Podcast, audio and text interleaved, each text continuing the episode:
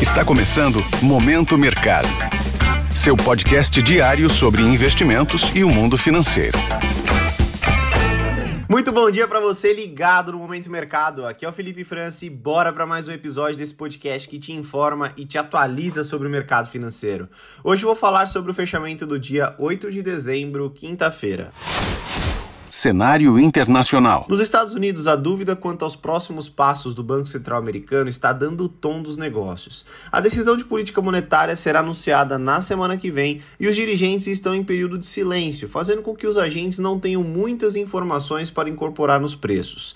Nesse contexto mais incerto e com poucas informações, o S&P 500, o índice das 500 maiores empresas dos Estados Unidos, fechou em alta, ancorado no cenário de leve recuperação após cinco pregões seguidos de queda. Em relação aos títulos públicos americanos, as taxas tiveram uma leve alta, em meio ao contexto de incerteza quanto aos próximos passos da política monetária. No câmbio, o índice DXY, que mede o desempenho do dólar frente a uma cesta de outras moedas fortes, registrou queda de 0,31%, dado a possibilidade de uma mudança na intensidade do ajuste das taxas, e inclusive uma maior expectativa de corte de juros no final do ano de 2023. No petróleo, a commodity fechou em queda devido ao cenário de uma maior probabilidade de recessão global.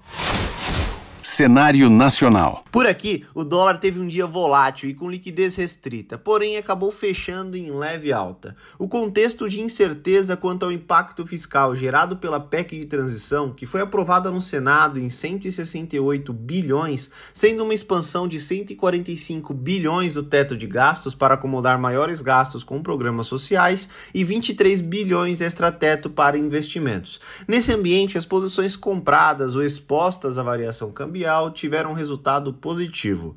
Na renda fixa, os contratos mais curtos fecharam praticamente estáveis e os longos subiram. O movimento de inclinação é explicado pela desidratação menos intensa do que o esperado da PEC de transição, pressionando o lado fiscal. Logo, as posições tomadas, que são aquelas que apostam na alta das taxas, foram favorecidas. Na bolsa, o Ibovespa fechou em forte queda, retornando aos 107 mil pontos. O ajuste também está ancorado na incerteza fiscal. Entre os setores, o de materiais básicos segue como único desempenho positivo, dado a maior presença de empresas exportadoras e que estão relacionadas, em sua grande maioria, com a economia chinesa. Entre as ações, destaque para Vale e PetroRio. No lado oposto, CVC, Pão de Açúcar, Azul e Gol amargaram fortes perdas. Com isso, as posições compradas, que são aquelas que apostam na alta do índice, foram desfavorecidas pontos de atenção. Na agenda do dia, destaque para o índice de preços ao produtor, PPI na sigla em inglês,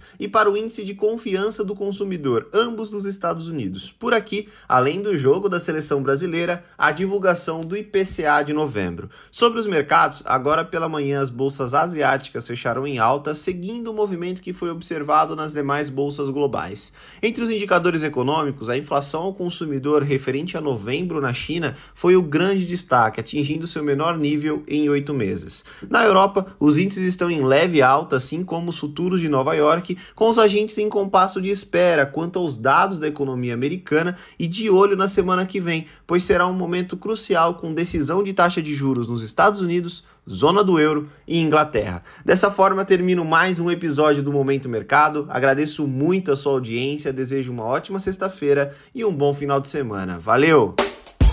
Esse foi o Momento Mercado com o Bradesco. Sua fonte diária de novidades sobre cenário e investimentos.